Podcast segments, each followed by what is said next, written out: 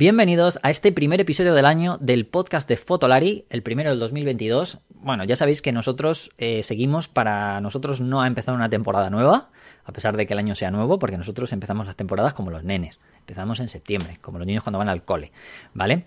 Pero me voy a parar a daros las gracias a todos los oyentes porque en el año 2021 el podcast ha crecido mucho en oyentes, en suscriptores, en aceptación. Así que, bueno, quiero daros las gracias inmensas por toda esa aceptación que hemos tenido en el podcast, ese crecimiento. Esperemos que sigamos a más. Y por eso también os quiero recordar que a los que no estéis suscritos y porque escuchéis el podcast ocasionalmente en cualquier otro lugar, como por ejemplo en la web de Cuonda, o lo hagáis a través del post que pues, solemos publicar en la página web de Fotolari, eh, que os suscribáis. Suscribáis a cualquiera de las plataformas Estamos en un montón, desde en Apple Podcast, Spotify, iVoox, Pocket Case, Apple Podcast, etcétera. Podéis suscribiros en cualquiera y para nosotros será súper importante, ¿vale? Eso es súper importante para nosotros, así que ahí queda ese recordatorio y ese agradecimiento. En segundo lugar, quiero deciros que vamos a tener una pequeñita novedad a partir del episodio siguiente. Y es que eh, a partir de ahora, una vez al mes, tendréis una pequeñita agenda entre unos 5 y 10 minutos eh, patrocinada por concursosdefotografía.com, del cual la web soy parte yo también, aparte de estar aquí en Fotolari. Otra de las cosas que hago es estoy ahí, soy parte de concursosdefotografía.com, que es la web de fotografía de concursos de fotografía más bien más importante en castellano, en la que tenéis el listado de un montón de concursos en castellano y también locales internacionales, ¿vale? Tanto de ayuntamientos, zonas como concursos más nacionales españoles en todo el, digamos en todo el territorio español, como incluso internacionales, y en el que podéis revisar todos los listados. Bueno, pues lo dicho, haremos cada mes, eh, dentro de los dos episodios que tenemos, dedicaremos 5 o 10 minutos en uno de ellos a recordaros algunos de los concursos más importantes e incluso, bueno, más adelante probablemente a lo mejor os enseñemos cosas en la página web con algún artículo, etcétera, ¿vale? Ahí queda eso. pero este episodio va de otra cosa. ¿Y de qué es? Bueno, voy a charlar con Eduardo Parra, que bueno, Eduardo Parra y yo, vamos a decir que somos las personas que estamos en Madrid eh, apagando algún fuego de vez en cuando, cuando Iker y Álvaro no pueden, no pueden asistir a Madrid y tienen alguna cosa, y de vez en cuando, pues obviamente también tenemos, colaboramos para otras cosas, ¿no? No solamente apagando fuegos, en algunas situaciones, ¿no? Como ya sabéis, yo, por ejemplo, dirijo este podcast, también escribo algunos artículos en, la página web, etcétera, y Eduardo, pues, ha hecho algunas cosas como, por ejemplo, los, la serie de vídeos tan chula que, que hizo sobre los fotoperiodistas durante la pandemia, ¿no?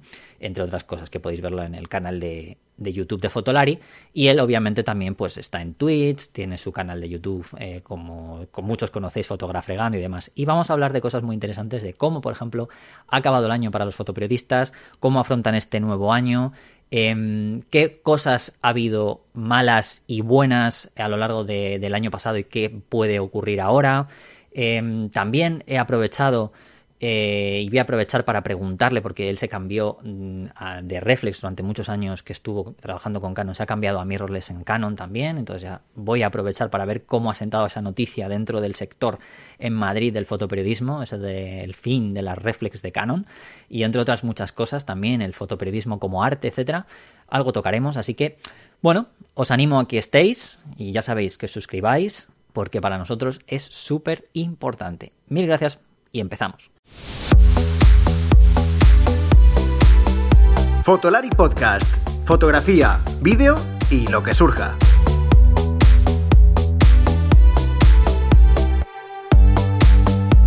Con Rodrigo, Iker y Álvaro. Bueno, pues este es el primer episodio del año. Eh, como ya decía en la introducción, tengo a Edu Parra conmigo. Eh, Edu que ya ha estado con, aquí en el, en el, en el podcast ah, anteriormente y además que, bueno, digamos que Edu y yo somos como un poco los corresponsales de Fotolari en Madrid. De una manera un poco, bueno, así entre comillas, lo de corresponsales, pero sí, somos las únicas personas que colaboramos con Fotolari que estamos en Madrid.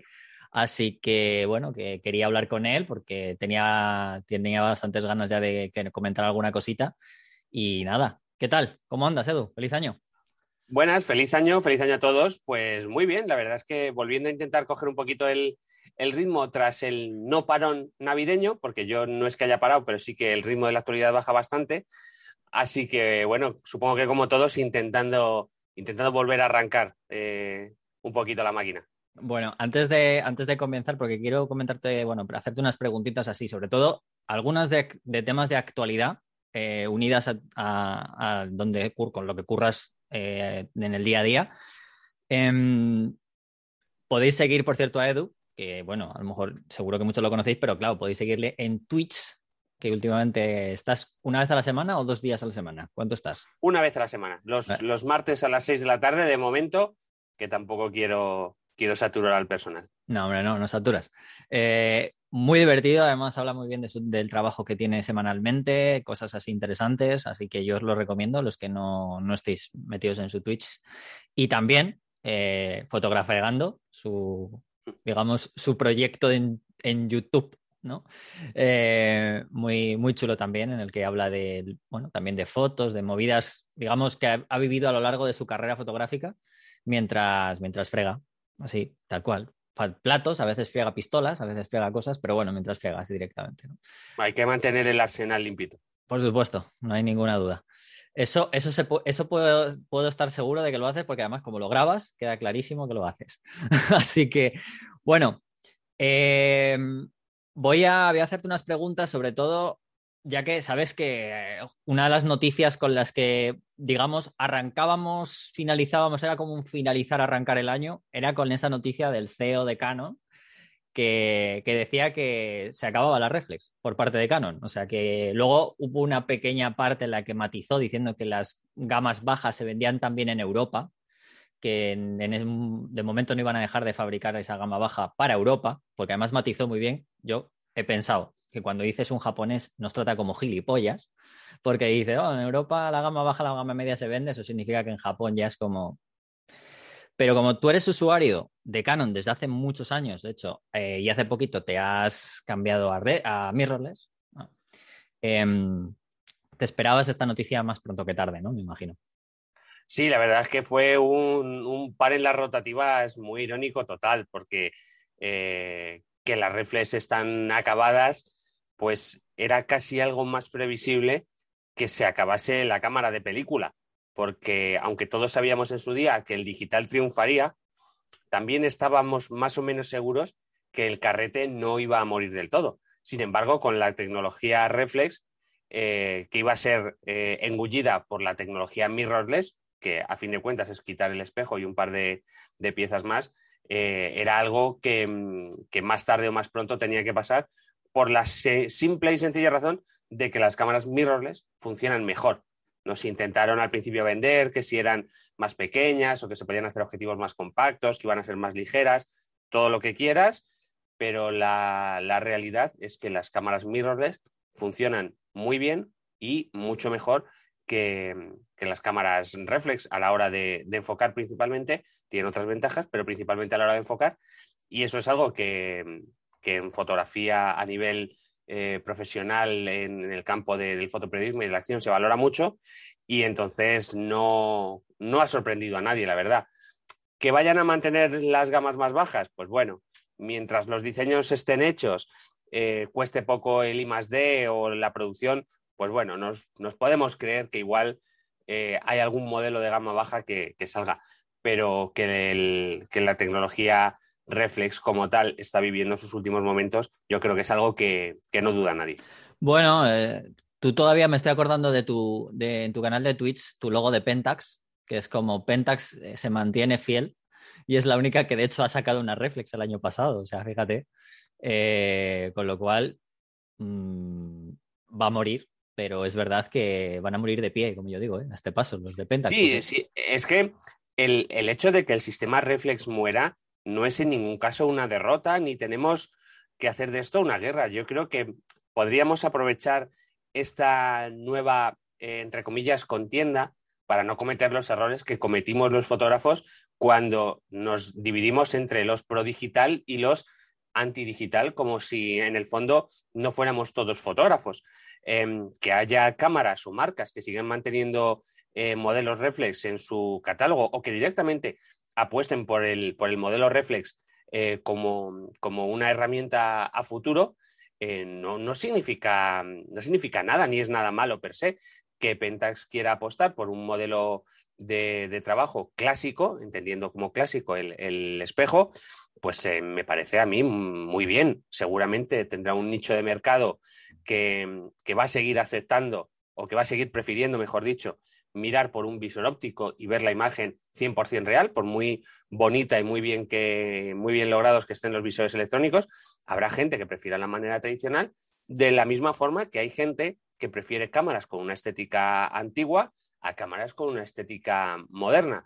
Yo creo que ya va siendo hora de que seamos un poquito adultos y que entendamos que la fotografía es fotografía y que luego pues hay eh, cada una de las eh, vertientes o particularidades de la misma foto, de la misma forma que los moteros tienen sus motos de ruta, sus motos de trial, eh, sus no motos, como son los scooters y cosas así, pero que en el fondo son todos moteros. Pues aquí somos todos fotógrafos.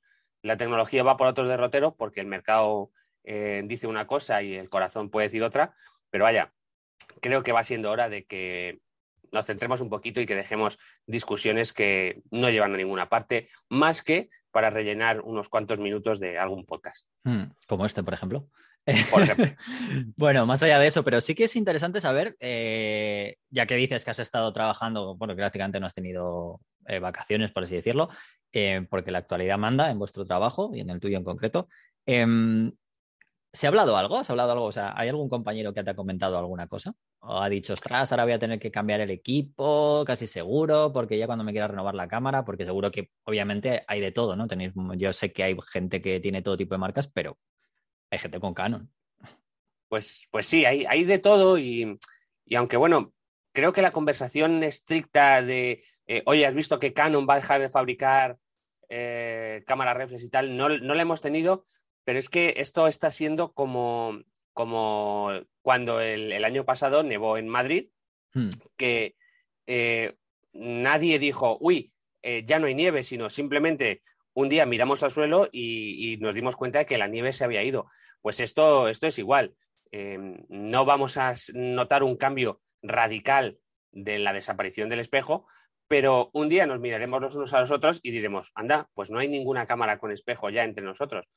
Em, hay gente que sí que es verdad que es más clásica, por bien pues por motivos de edad o, por convicción, eh, que ha dicho que bueno, que prefiere mm, pues el, modelo reflex o, simplemente gente que no quiere cambiar porque está muy contento con su cámara y meterse en una cámara sin espejo, pues igual le da un poquito de pereza, cambiar el sistema siempre es un poquito, un poquito rollo, pero, pero básicamente la gente está eh, aceptando y asumiendo que, que las mirrorless Em, funcionan en el sentido de enfocan mejor, aparte, insisto, de, otras características, pero sobre todo que enfocan mejor, que tienes unas ventajas como la visualización directa en el visor de cómo te está quedando la foto, las, eh, las pantallas articuladas, que en los modelos profesionales encontrar una pantalla articulada en una reflex mm, era era casi, no había, sí, no había, nada, no había nada. Entonces, son pequeñas cositas que van, que van calando y, y bueno, básicamente todo el que, todo el que va picando de, ello, al final se va convenciendo de que, de que sin espejo es mejor. Todavía no conozco a ningún profesional que le hayan dejado una, una mirrorless y haya dicho, uff, no, no, no, esto no me ha convencido, me, me, quedo con mi espejo.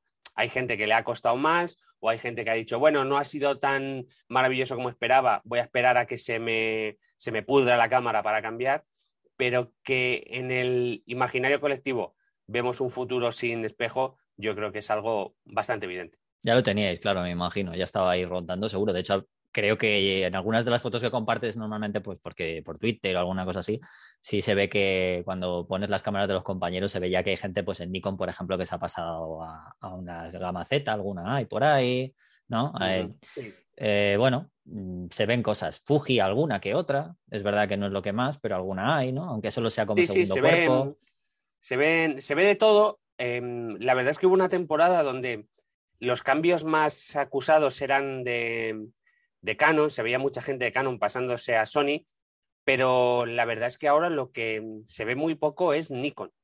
no, no voy a tirarme a la piscina y decir que todos los de Nikon se han pasado a Sony, pero, pero sí que cada vez se ven menos Nikon y, más Sony.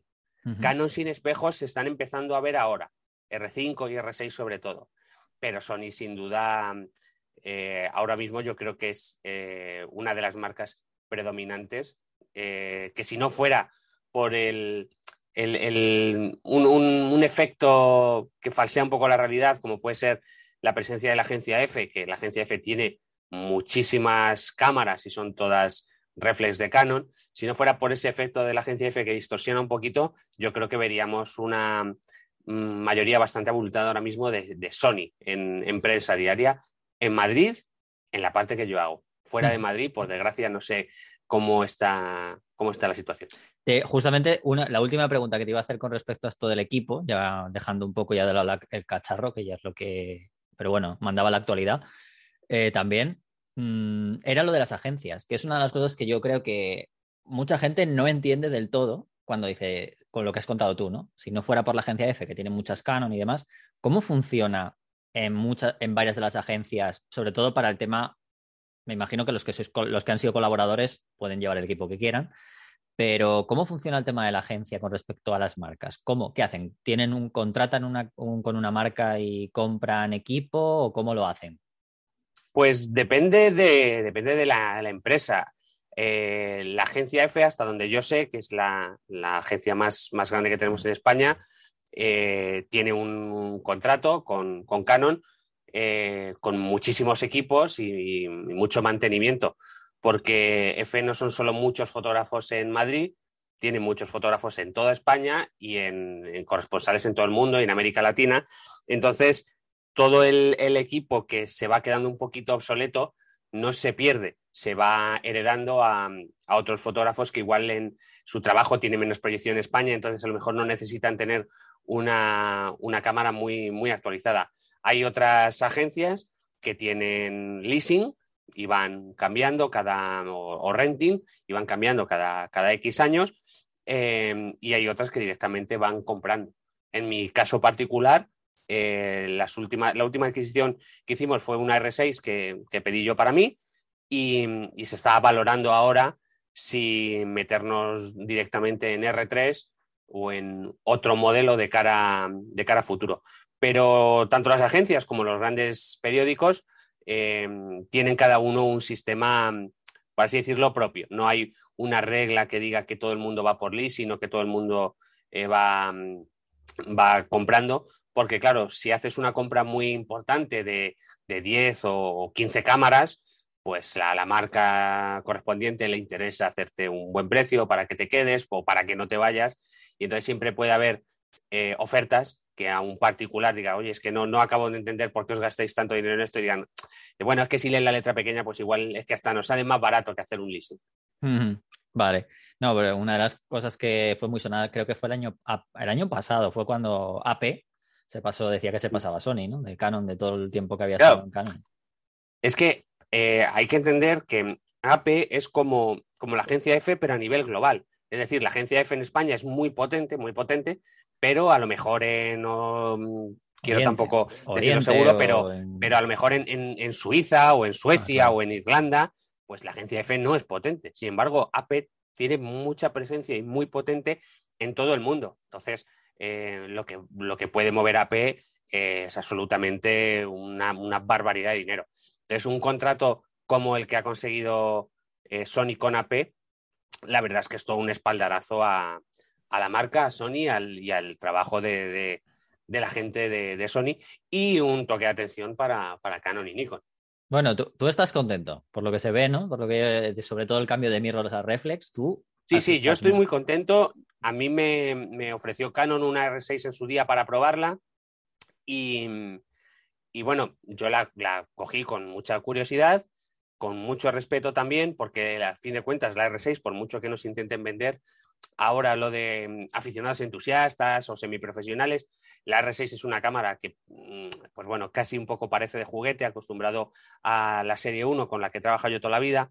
Tener una R6 en la mano es como tener una cámara que parece que se te va a romper, que, no va a aguantar el trote que le damos.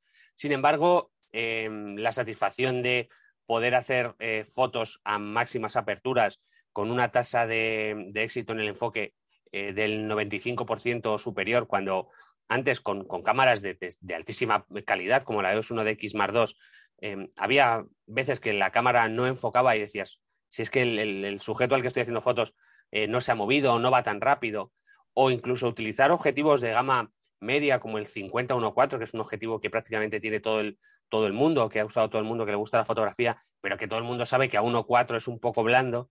Y sin embargo, con la R6, conseguir fotos a 1.4 con un altísimo tasa de éxito en el enfoque, pues eso al final acaba por, por convencer a cualquiera. Y, para vosotros... en este caso, que, es particular, pero vamos, prácticamente hasta donde yo sé, con cualquier mirrorless actual, el éxito es similar. Te iba, te iba a comentar, porque yo la única, la única pega que le, que le veía, eh, me refiero para vosotros, a lo mejor podía ser, es la cantidad de fotos, porque tú haces una barbaridad, vosotros hacéis una barbaridad de fotos al día. Eh, y claro, eso, eh, no pensando, por ejemplo, en obturación, porque eso tenéis el mismo problema, tanto en una como en otro, sino más pensando en la autonomía, o sea, la, la batería. ¿Has notado ahora ya eh, vosotros que sois los que más, porque yo sí que lo he notado, pero bueno, al fin y al cabo yo como hago fotos más, hago foto más pausada dentro de lo que cabe, a lo mejor hago ráfagas alguna vez, pero vosotros que hacéis mucha ráfaga, que te hacéis muchas fotos al día, ¿has notado si realmente se resiente la autonomía con respecto a la reflex o es, no es tanto como, como mucha gente todavía sigue queriendo vender? Bueno, es que nosotros la, suerte que tenemos, por así decirlo, o, yo, creo que es un poco una suerte, es que siempre hemos, eh, nos hemos acostumbrado a llevar bastantes baterías. Yo cuando llevaba la 1DX, yo creo que tenía cuatro baterías y ahora con la R6 tengo cinco baterías. Entonces, la autonomía para nosotros no es que sea un problemón, porque a fin de cuentas es como yo le digo a mi jefe, necesito baterías porque para un día no me llega y me dice mi jefe, bueno, pues toma baterías y que te llega para un día. Eh, entonces, aunque sé que para mucha gente, y yo el primero es un dato que miro mucho a ver lo que dura, a la hora de la verdad, en prensa diaria eh, no es un drama, porque si te quedas sin mm. batería, la cambias y ya está.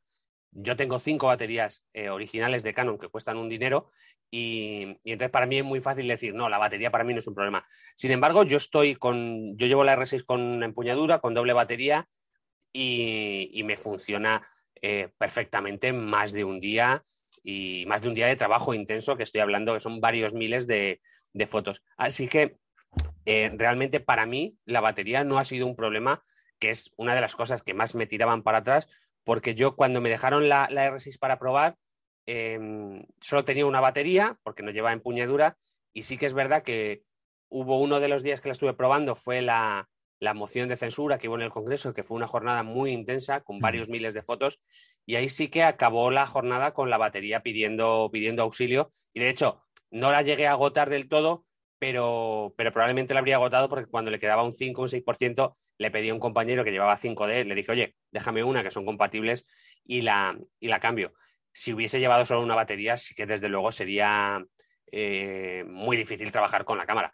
Pero siendo realistas, nosotros tenemos la suerte de, muchas veces disparar con pólvora del rey y decir, oye, no me llega con, una carga para un día, cómprame tres baterías y te dicen, pues ahí tienes tres baterías. Bueno, pero al final tampoco es tanto, o sea, eh, quiero decir, aunque, aunque tenga una autonomía un poco menor, tampoco es tanto, porque si estás diciendo que una, que una batería te da prácticamente para una jornada intensa, casi, a lo mejor ahí, ahí, pues oye, está muy bien. O sea, al final, es que incluso con reflex ya tendríais que, siempre llevabais, ya lo has dicho tú, ¿no? Llevaríais más de, más de dos, incluso siempre. O sea... Claro, sí, si llevamos más de dos. Entonces, lo de la batería sí que, a ver, se nota que, dura menos.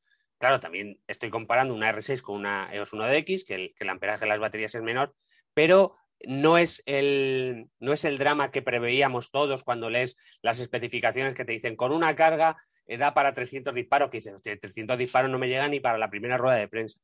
Y, bueno, se ha visto que, esas, eh, esas marcas que dan, esas cifras que dan, son muy, muy, muy conservadoras y no se ajustan para nada a la realidad. Bueno, pues nada, eh, visto esto, una cosa que sí me ya te quiero preguntar ya más fotográficamente, ¿no? Que, ¿Cómo se presenta el año?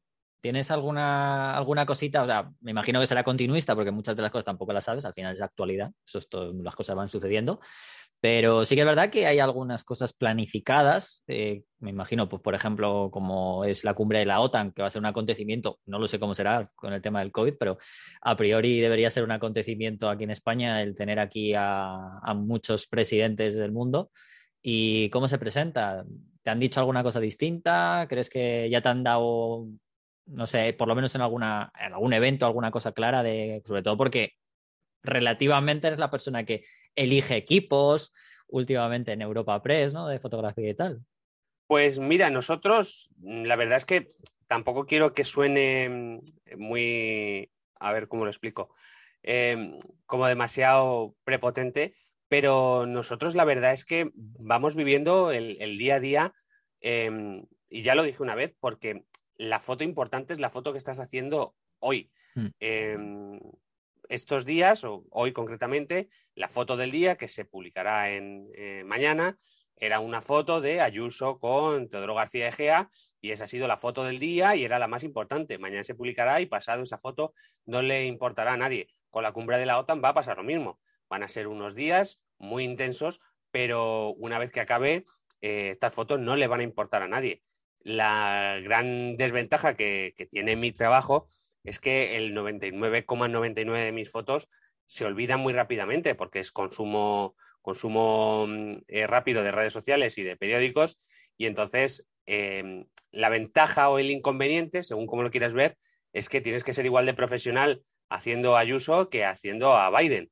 Eh, entonces, sí que es verdad que se están moviendo ya cosas para preparar pues, la cumbre de la OTAN, el FITUR, ciertas cosas así, pero a fin de cuentas en fotoperiodismo de un año a otro no suele haber grandes diferencias, porque cuando no tienes una cumbre de la OTAN tienes otra cosa de igual no de, un eh, alcance tan tan grande, pero vamos, el año que estás tranquilo te, sale un volcán y te, lo, y te lo pierde todo. Entonces, bueno, básicamente yo lo que espero es que este año volvamos un poquito a, a la normalidad tal y como la conocíamos, o a la nueva normalidad, como se le quiere llamar ahora, y cambien ciertas cosas, eh, a ver si conseguimos desterrar por fin un poquito la mascarilla para, para poder confirmar que el, que el enfoque, el reconocimiento facial de las cámaras funciona de verdad, que no le hemos podido aprovechar todo lo que nos gustaría. Pero vaya, nuestro día a día, insisto, es, eh, es ir prácticamente viendo lo que hay al día siguiente y, y poco más. ¿Y eso lo has comentado, lo del tema de las dificultades, ¿no? De a ver si cambian ciertas cosas. Em, has, has, tenido, porque te he escuchado en algún directo de Twitch eh, eh, también, eh, ¿habéis tenido ciertas dificultades este año? O sea, porque yo creo que cada año os, ponen como más, más y más, yo qué sé, zanjas, ¿no? Yo creo, a los fotoperiodistas.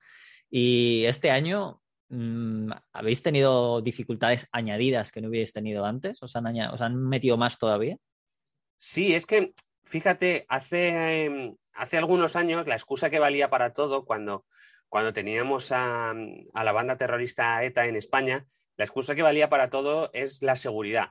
Em, oiga, no puede usted pasar por aquí por seguridad, oiga, usted no puede hacer por seguridad, oiga, usted no puede hacer por seguridad. Luego, cuando ETA desapareció, la excusa fue el protocolo no, oiga, es que por protocolo no se puede hacer, es que, oiga, por protocolo no pueden pasar. Pues ahora la excusa es el COVID.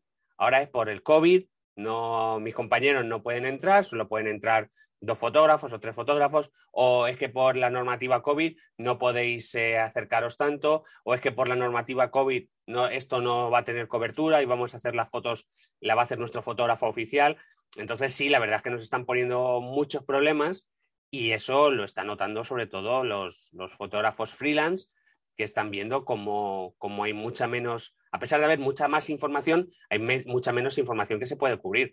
Y vamos, no hay que mm, mirar mucho los periódicos para encontrarse muchos eh, diarios, digitales o de papel, que recurren muchísimo a la, a la foto oficial, a la foto ofrecida por Moncloa, por el Partido Popular, por Casa Real, por lo que sea, porque mm, dan fotos. ahora entiendo, ahora entiendo por qué tienes más portadas últimamente, porque como eres de los pocos que puede, puede entrar, pues eh, es una broma, pero, ríete, ríete, pero desgraciadamente, o sea, desgraciadamente tengo que reconocer que es así. Em, a mí cuando la gente me dice, oye, es que, joder, que fíjate que este año has hecho 50 eh, portadas en diarios nacionales o que has hecho, no digo, claro, es que yo muchas veces es que estoy jugando al tenis sin red o al, o al fútbol sin portero. Claro, si, somos cuatro fotógrafos en el Congreso, cuando antes éramos 14, em, y uno de ellos es el del Congreso, pues joder, pues claro que lo tengo mucho más fácil. Y, es una sensación muy agridulce, eh, porque por un lado, nunca, o sea, siempre te queda la duda de decir, oye, aquí y, yo estoy teniendo tanto éxito ahora porque realmente soy bueno o porque mm, la competencia que son los, buenos de verdad les han dejado, les han cerrado la puerta en las narices. Pues hombre, siempre te queda la dudilla ahí de, qué, de qué, pasa con mis compañeros y cuando ves a, a, los compañeros freelance que lo están pasando mal, que no les dan, que no les dan informaciones y que por tanto no, no pueden tener ingresos porque los fotógrafos freelance, por si la gente no lo sabe, cobran, la mayoría cobran por eh, información que van. Y hay muchos que por desgracia cobran por información publicada o vendida. Es decir, si van a cubrir una información y por la razón que sea la foto no se publica o no se vende, no la cobran, aunque hayan estado perdiendo toda la mañana.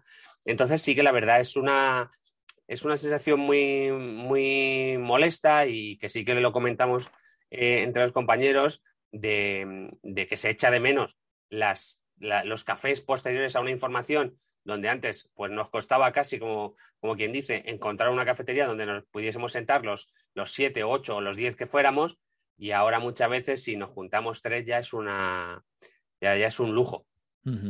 Em, una, una, cosa es mm, que, cada vez está entrando más en el, fotoperiodismo, aunque obviamente hay cámaras y demás, pero em, te, están, te están metiendo ya como un poco de presión para que grabes vídeo? Aunque sea piezas pues, cortas.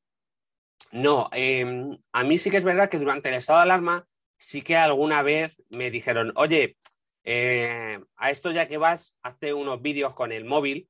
Em, y, bueno, fue algo bastante breve porque, bueno, no es que quedasen mal, pero se veía sobre todo que yo no podía competir con la calidad creativa de mis compañeros de, televisión, que hmm. tienen muy interiorizado el lenguaje visual de la televisión mucho más que yo y, entonces lo sabían hacer mucho mejor. Entonces, bueno, el vídeo nos, lo hemos dejado para circunstancias muy particulares. Por ejemplo, con Filomena el año pasado, hmm. pues sí que hubo que grabar vídeo, no, es, no mi caso en particular, pero sí que hubo fotógrafos que tuvieron que grabar vídeo porque era imposible que los equipos de televisión llegasen al, al lugar, del mismo modo que ciertos equipos de televisión tuvieron que hacer fotos o reactores también hacer fotos o grabar vídeos o incluso el gente de vídeo pues em, grabar pues algunas declaraciones porque no, no había lugar a que, a que los, eh, los periodistas encargados llegasen al sitio.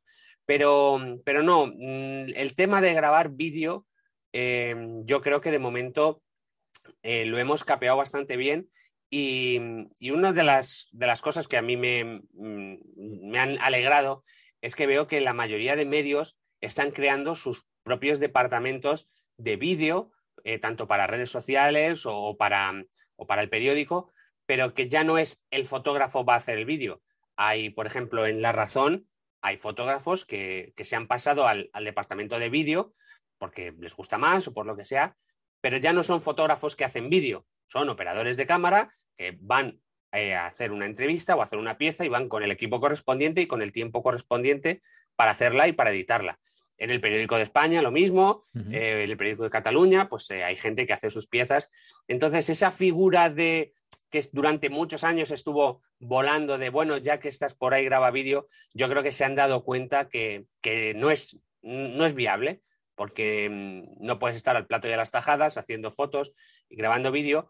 Y luego otra cosa que eh, se han dado cuenta que, no habían contado con ella es que eh, un vídeo pesa muchísimo mm. eh, más que una foto, requiere muchísimo más procesamiento que una foto y entonces no, no se puede competir en calidad, con, en, rectifico, en, velocidad, con, con, la inmediatez que dan los equipos de televisión que llevan una mochila transmisora que cuesta un dineral, pero que pueden estar eh, mm, haciendo una edición casi en vivo en la propia cámara o en, o en, el teléfono incluso y mandarlo, mandarlo en directo, cosa que nosotros no podemos hacer. Y desde luego el que no lo puede hacer es muchísimos freelance que, mm, que la verdad no están las tarifas de datos ahora mismo para estar enviando 2 gigas o, o 3 gigas de vídeo. Tendrían, perderían mucho tiempo. Sí, no, pero lo que comentas, el hecho de que ya haya departamento, eso da sinónimo de realmente de que le están dando una importancia real, ¿no? Cosa que, por un lado, tiene esa parte de que yo creo que la fotografía al final eh, va a quedar en, el, en un rinconcito más pequeñito para cosas muy concretas, mientras que el vídeo yo creo que va a ser, nos guste o no, al final yo creo que va a ser como el núcleo más importante para los medios de comunicación. creando ese departamento, yo creo que incluso en el momento actual en el que estamos, en los que han echado muchos fotógrafos de plantilla, el entender que han creado un departamento para eso, eso significa que están viendo que ahí sí que pueden recoger, ¿no? Sí, es que, es que si os fijáis, a fin de cuentas, ya prácticamente no podemos hablar de, medios tradicionales en tanto en cuanto periódico, radio y televisión. Eh, esta mañana había una entrevista al presidente del gobierno de la cadena SER y esa entrevista ha sido transcrita en la web de la cadena SER y se ha publicado un vídeo. Hmm. Eh, muchísimos programas de radio se emiten en directo por streaming con, con una pequeña, un pequeño control de realización. Eh, entonces, ya prácticamente no hay, dice, bueno, el país es un, es un periódico porque sabemos que es un periódico, pero hay muchas webs que están saliendo ahora que son eh, medios de comunicación 100% multimedia, que mm. tienen un podcast, que tienen una parte de vídeo, que tiene incluso eh, directos en Twitch o en Instagram o donde sea. Estás transcribiendo Fotolari, ¿te has fijado? correcto, entonces, y, dentro, dentro de no mucho tiempo, pues habrá medios que se metan en TikTok o en plataformas mm. eh, similares para llegar a otros públicos, porque a fin de cuentas no debemos olvidar que los medios de comunicación son empresas cuyo fin, más allá de la información, cuyo fin es ganar dinero. Y entonces, si ellos entienden que se puede ganar dinero haciendo otro tipo de material, pues es legítimo al 100% que lo hagan. Entonces, bueno, yo no descarto que en, no mucho tiempo pues encontremos el canal de TikTok del país, que igual me estoy tirando a la piscina y igual hasta, hasta existe ya. Pero bueno, eh, mm. en fin, creo que es una revolución que no podemos, que no podemos detener mm. más que nos pese. Solo nos queda eh, dejarnos llevar por la corriente. Eh, y ya, en la última parte de, de hablar contigo era una cosa que me interesa porque cierto es que al final vas cambiando un poco, pero no porque cambies, sino porque te vas dando cuenta también a medida que vas conociendo cosas eh, sobre cómo está el fotoperiodismo, eh, pero el fotoperiodismo unido al mundo artístico fotográfico, como se puede decir, ¿no? Lo que sería la fotografía documental, eh, hace, un, hace un tiempo, ojo, esto no significa que hayas cambiado de opinión al 100%, ¿vale? Pero sí que es verdad que por lo que te escuchas, cada vez eres un poquito, has intentado como entender ciertas cosas. Y yo quería preguntarte, ya que cada vez va habiendo menos fotógrafos dentro del mundo del fotoperiodismo que se puedan ganar con ello, eh, ¿está mutando ese, ese, fotoperiodismo también en un periodismo más sesudo, que al final en muchos casos acaba llegando al mundo más artístico, como el, nuevo documentalismo que está en boca de todos, ya sabemos la cita de Midel, etcétera. ¿Tú ves que muchos de las personas que hacen fotoperiodismo están viendo ese, esa posición como una vía de escape o porque realmente ya existía la posibilidad de que el fotoperiodismo fuera arte dentro de la fotografía? Yo creo que la posibilidad de que eh, hubiese arte en el fotoperiodismo no solo existía, sino que es el, fin eh, máximo al que eh, un fotoperiodista puede aspirar yo siempre he dicho que el fotoperiodismo tiene que tener un equilibrio em, entre información y, calidad fotográfica en el sentido de calidad artística. Lo que pasa es que nosotros muchas veces, o prácticamente el 100% de las veces, estamos limitados por la realidad y entonces no se puede hacer una fotografía de calidad artística en un sitio donde tienes detrás del que está hablando cuatro carteles con el emblema del PSOE o del PP eh, y, un tío moviendo las manos. Es muy complicado hacer, mm. hacer algo artístico ahí, pero no hay que echar la vista muy atrás para, ver que el fotoperiodismo hecho con calma sí que te permite hacer, hacer arte y hacer fotografías no solo muy informativas, sino muy bonitas, que, te tocan, que te tocan el, corazón, que te hacen reflexionar más allá del mensaje informativo que estén, que estén transmitiendo. Y el problema es que no hay tiempo para hacer eso, ni, dinero para pagar para que los fotógrafos hagan eso. No hay dinero para decirle a un fotógrafo, oye, hazme un reportaje de esto y estate tres semanas por donde sea. No te preocupes del alojamiento, de la manutención, que yo te lo voy a, pagar, pero a cambio me traes un reportaje que merezca la pena. Y, la prueba está en los, por ejemplo, en los Instagrams de muchos fotoperiodistas que tú ves sus Instagrams y sus cuentas, sus cuentas de Instagram son fotografías preciosas, maravillosas, algunas un poquito alejadas de su trabajo diario, pero, pero se ve donde hay una, una calidad excepcional, una percepción artística excepcional. Y entonces eh, se ve que están atados o estamos atados por, las circunstancias de nuestro trabajo que no nos, no nos permite hacer o ir más allá en, la fotografía. Pero, pero, sin duda yo creo que, el arte eh, es, un...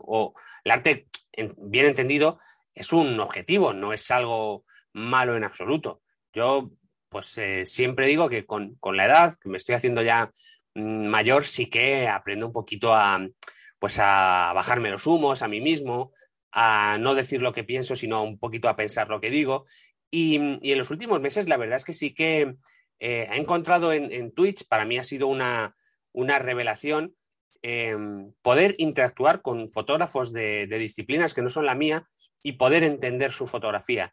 A mí me ha costado muchísimo entender pues ciertas fotografías de moda, por ejemplo, ciertas fotografías de boda, y, en realidad he descubierto que me costaba entenderlas porque no me había puesto a entenderlas.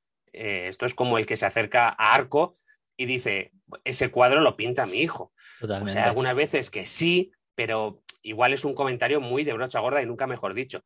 Entonces, gracias a, plataformas como Twitch, en la que puedes interactuar con un profesional de una disciplina que no es como la tuya, te das cuenta de que esas críticas que hacías o que haces eh, acerca de ciertas disciplinas o acerca de ciertas fotografías, en realidad te están retratando a ti mismo y, y estás demostrando no solo una falta de respeto, sino que no sabes. Entonces, yo en los últimos meses estoy descubriendo que no sabía de muchas cosas y estoy intentando hacer un ejercicio de, introspección para reconocer a mí mismo que mm, muchas veces que hablo sin saber intentar no hablar de cosas que no sé tanto. Te, iba a decir, te, iba, a decir, perdona que te interrumpa, que a pesar de todo, eh, a pesar de todo, que está genial esto que estás contando, porque, oye, es una forma, de, creo que todo el mundo debería hacerlo eh, muchas veces, pero mucha gente no se baja del burro. Em, no significa que en algunos momentos, aunque no lo, aunque incluso no hayas intentado descubrir sobre ello, no lleves razón. Eso te lo digo. No, claro. Yo te, lo, digo, te lo digo desde la persona que yo sí que he podido a lo mejor antes que tú estudiar esto y tal, y, no todo es válido tampoco, ¿eh? No todo. Claro, o sea, es, es que el, saber de lo que hablas te da autoridad moral para criticar. Eh, para mí es muy fácil, desde mi atalaya de fotoperiodista, decir, joder, es que fíjate, esta foto de moda le ha cortado un pie o le ha cortado una mano, o es que le ha torcido, o es que fíjate, y, que te venga un fotógrafo de moda y te saque los colores y te diga, no, oiga, pues esto es una em, tendencia que llevamos usando 30 años y no va a venir usted a decirme ahora cómo se tiene que, cambiar. Entonces, em, yo he descubierto que eh, aprender de las cosas te permite criticar ciertas cosas que las ven mal, porque en el mundo del arte, yo siempre he dicho muchísimas veces que el mundo del arte muchas veces es el, cuento del traje nuevo del emperador, que hay eh, muchas creaciones que utilizan la excusa como arte para justificarse pues, y, decir, no es que me criticas porque no sabes, y al final se junta eh, un montón de gente alabando una obra, eh, pero nadie se atreve a decirle al autor, oye, esto que has hecho, esto que has hecho no vale para nada, pero como tienes una corte de, fans que te están dorando la píldora, entonces aprender algo eh, a mí me permite criticarlo. Mm. Y ahora creo que mis, si bien mis opiniones antes pues eran mías y no pasaban de ahí y alguna vez me han sacado los colores por opinar de cosas que yo no sabía, yo creo que ahora he conseguido no solo tener una opinión eh, más centrada, más formada, sino que cuando yo expreso eh, una crítica a cierto tipo de fotografía, la puedo hacer con más fundamento y con mucho menos miedo a que una voz más autorizada que la mía me diga, te has equivocado. Y sobre todo, lo que me ha quedado ya muy claro es que no pasa nada por decir, pues sí, me he equivocado, lo he entendido mal, no lo he pensado lo suficiente, eh, esto que tú me estás contando em, no lo había reflexionado, voy a dar una vuelta y no pasa nada por, por eh, agachar un poquito las orejas y decir, eh, me he pasado de listo aquí, vamos a leer un poquito, a ver unas cuantas fotos en algún libro y dentro de unos meses pues ya, pues volvemos. Pues eso está bien, ¿eh? porque sobre todo en un mundo fotográfico que tú ya sabes que aquí está lleno de, de señoros que no, que no se bajan del carro nunca. No tengo nada, y el ego es algo, una, una herramienta, igual que la cámara de importante, para un fotógrafo, yo creo, cada vez más. Eh, está muy bien eso. O sea, y, y, de hecho, me, me gusta porque al final, oye, es una cosa que parece una tontería, pero el que la gente lo escuche demuestra, demuestra algo que hace bastante falta ¿eh? dentro del mundo de la fotografía. Eh, yo debo decir que algunas veces pues también he cometido esos errores, pero bueno, yo también bueno, eh, he entendido que también hay veces que bajarse o, o, antes de poder opinar de ciertas cosas, pues intentar por lo menos estudiarlo para poder dar, digamos, por lo menos unos argumentos, aunque luego no seas tan experto como esas personas, pero por lo menos que tengas un poco ¿no? de base ¿no? para poder decir algo. Así que me parece estupendo. De, todas formas, también lo que sí que recomendaría a todos mis compañeros en general es que le echasen un poquito más de azúcar en sus vidas y que se rieran un poquito más. Para Ah, eso empezar de ellos mismos. Eso también mismo. Porque eso- hay mucha gente, hay mucha gente que no, no entiende y no admite la, crónica, la, la crítica ni siquiera en broma, o que muchas veces no pillan la ironía, o que no entienden que, que Twitter es una red social un poquito salvaje a veces y que no te la tienes que tomar tan en serio, porque si te la tomas muy en serio te hunde la vida. Claro. Y que desde luego lo más importante es que si tú crees en tu fotografía y a ti te gusta tu fotografía, lo que puede decir un fulano desde su silla de ordenador a 300 kilómetros de tu casa, te la tiene que resbalar a no ser que sea eh, Sebastián Salgado o Gervasio Sánchez. Que te diga tu opinión, que, o sea, que, que, venga Eduardo Parra a criticar tu foto, te tiene que entrar por un oído y te sale y salirte por otro. Porque Sí, no, yo cualquiera. soy, un, yo soy una gota de agua en el océano. Bueno, incluso esos que has nombrado, ¿eh? O sea, también, porque al final la fotografía no deja de ser un medio subjetivo y lo importante, oye, mm, pues no habrá gente importante que habrá criticado a gente que a día de hoy pues es, ha, acabado consiguiendo también su posición. O sea, que, que al final también está en, yo creo que conseguir el punto medio, ¿no? En el, en el confiar en tu foto y aprender un poco también a, a recibir consejos. ¿eh? O sea, yo creo que está ahí un poco entre medias. Bueno, eh, te voy a preguntar para acabar, ya que en el fotoperiodismo ya has dicho que, que puede haber arte que al final es prácticamente el fin también, aparte de la información, pero que tenga esa, digamos, esa unión entre, entre las cosas bien hechas junto con esa información bien contada. De entre todas las fotos del año pasado que ha habido en el mundo del peri- fotoperiodismo, ¿con cuál te quedarías? Sé que es muy difícil porque ha habido muchas cosas, ¿no? Pero ¿con cuál o alguna? Obviamente no conoces todas seguramente, pero una de las fotos con las que tú te quedarías. Puedes decirme un par si quieres, no pasa nada. Pues fíjate, eh, es que ha habido, mm, ha habido, claro, es que, es que el año pasado, como se suele decir, eh, tú esto, le vendes el guion de 2020 a Netflix y te lo tiran para atrás por inverosímil. Entonces, ha habido... Ha Bueno, habido Netflix muchísimo- publica mucha mierda también, así que lo mismo te lo hubiera cogido, ¿eh? ha habido muchísimas fotos. Yo el, el año pasado a estas alturas, yo estaba viendo las fotos de la Santa del Capitolio y estaba diciendo, No de esto ya, esto no lo superamos. Y luego te vino un volcán y, y te vinieron pues, ciertas protestas de los negacionistas. Joder. Yo Sí. creo que si me tengo que quedar a, a nivel internacional, me quedaría con, con algunas fotos de, de los, de los asaltantes al, al Capitolio del año pasado, con, con, los, con los alguaciles, con las armas desenfundadas y, y apuntando a los manifestantes, que me parecieron unas fotos eh, dentro de su sencillez, me parecieron brutales por, por lo que significaban. Y, si nos ponemos un poquito más, más locales, eh, me quedo con una foto que curiosamente me pareció una foto muy de fotoperiodismo, pero que no la hizo un fotoperiodista, que fue la de la, de la casa eh, resistiendo ante el volcán que hizo David de la Iglesia, que es un fotógrafo de paisajes, Hmm. que me pareció una foto Conocemos a David, es de la casa, puedes decir David, lo conocemos. Eh, el mérito, o sea, el- el- en, La Palma las fotos se las ha llevado Morenati, porque es, porque es Morenati, pero yo creo que, que la foto de David de, de la casa resistiendo al volcán, si no hubiese sido David de la Iglesia y hubiese sido un fotoperiodista el que lo hubiese publicado en, en papel o, alguna agencia que lo hubiese movido, aquella foto habría sido sin duda la imagen, la imagen de, del año en España, porque es que era una metáfora del, eh, del resistir frente a todo, del aguantar, del, del, no doblar la rodilla y decir, bueno, la cosa está chunga, pero en esta vida lo único que no tiene remedio es la muerte. El resto em, vamos con todo y, me pareció una, una imagen em, que, que, si bien ha tenido mucho, mucho éxito, em, no ha tenido todo el éxito que se merecía.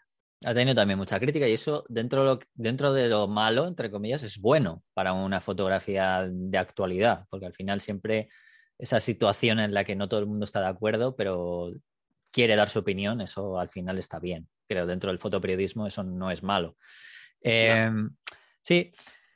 Eh, por cierto, hablando del Capitolio, eh, si te gustó, si te han gustado esas fotos, si las has comentado, o sea, crees que son buenas, eh, acaba de salir un documental de, los fotógrafos y de los videógrafos de New York Times, etcétera, gente que estuvo metido ahí de lleno en HBO por si lo, quieres, tanto tú como todas las, personas que lo están escuchando. Es verdad que de momento creo que no han puesto, o, no, a día de hoy, de momento, no sé, lo mismo me estoy columpiando porque lo vi el otro día, eh, los subtítulos solo están en inglés, o sea que tienes que saber inglés sí o sí, eh, pero seguramente pongan los subtítulos en castellano y la verdad es que está muy bien porque tienen esas, tienen esas cámaras de de esas visiones en primera persona de gas pimienta, de cuando estaban echando el gas pimienta mientras grababan, mientras hacían las fotos, mientras entraban con ellos, que al final es, para mí es un mérito increíble porque les estaban aporreando también y sin embargo ellos estaban ahí con la cámara. Eh, ¿Cuál fue?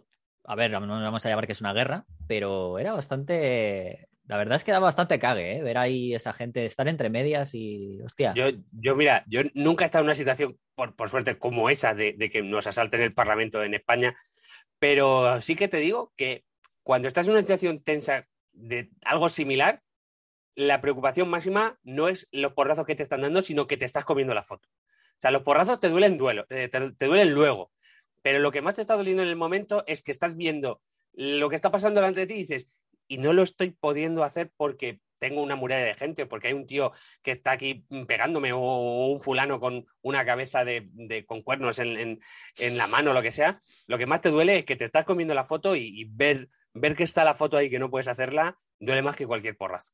No, me puedo imaginar, claro, al final son, gente, son las personas que, se, que os dedicáis al fotoperiodismo, muchos de vosotros, igual que los que nos dedicamos a otra rama fotográfica, lo hacemos también en un porcentaje muy alto por, por pasión, ¿no? Y lo, nos gusta, con lo cual eso debe ser bastante, bastante, eh, no sé, vamos a decir, como que el no poder llegar a la foto debe ser como un poco en plan, estoy aquí pero no puedo llegar o no soy capaz de hacerla por cualquier tema, debe estar así un poco ahí. Pues nada, oye, eh, ha sido un placer, Edu. Que la verdad es que... El placer ha sido mío. Ya sabes que, que para comenzar el año, digo, voy a traer una persona de Fotolari pero como acabé el año con Iker y Álvaro estuvo el anterior y también estaba, había estado Emma hace poquito, pues digo, pues hala, vamos a, vamos a quedarnos en la zona local de Madrid, los, los, que colaboramos por aquí, digo, voy a, voy, a, hablar con Edu para comenzar el año y a ver qué tal le, había ido y alguna cosita. Ya también, digamos que quería aprovecharlo del tema de Canon también, porque bueno, ha sido un tema, pues eso, lo mismo, aunque ya estaba más que sabido que iba a ocurrir, pero bueno, no ha dejado de ser pues como una granada al final en el, en el mundo del cacharreo fotográfico. Así que. Lo, bueno de empezar conmigo es que el podcast ya solo puede ir hacia arriba. Bueno, es, peor no puede ir. Es una estrategia que tengo, pero no la quiero decir. Pero no, hombre, no, no, para nada. Además es muy interesante por lo que, porque eso es una figura eh, que está siempre ahí en la actualidad, que sabe un poco cómo, cómo, se mueve. Tienes la suerte de estar en una agencia, con lo cual lo que decías tú, al final tienes la posibilidad de poder entrar en ciertos lugares, aunque un fotógrafo freelance no pueda, tienes esas posibilidades. Con lo cual, mejor que tú, o no muchas personas saben cómo se mueve el mundo del fotoperiodismo en España, o sea, con lo cual cómo, cómo va cambiando ¿no? de un año para otro. Así que nada, pues eh, muchas gracias Edu, nos vemos dentro de poco, eh, a ver si nos vemos en, el, no sé si el jueves que viene, a ver si tenemos suerte y podemos vernos en persona. Y si, no, y si no, me pasaré por el Congreso y, esto, y me tomo un café con Pedro cuando el COVID nos deje. Pero en, enero no, que sus señorías en enero no trabajan. Yo en enero no voy a ir, estoy hasta arriba, pero no te preocupes, que a ver si puedo y me paso. Así que nada, bueno, pues eh, muchas gracias a todos. Este es el primer episodio del año, del mes. Tendremos otro, eh, ya sabéis que tenemos dos al mes. Y el siguiente va a estar bastante bien. Es una persona que ya puedo adelantar que voy a tener a un actor, un actor español que le gusta mucho la foto y desde hace unos cuantos meses ya le tenía, ya le tenía ahí en la recámara para traerle y por fin he conseguido quedar con él. Eh, fotos muy buenas y aunque probablemente a lo mejor por el nombre no lo conozcáis, yo solo os puedo decir que lo vais, a lo vais a reconocer por la voz cuando lo escuchéis y ya lo veréis. Bueno, un abrazo Edu. Muchas gracias. Chao, chao.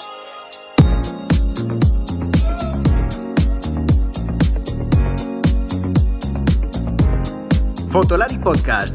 Fotografía, vídeo y lo que surja. Con Rodrigo, Iker y Álvaro.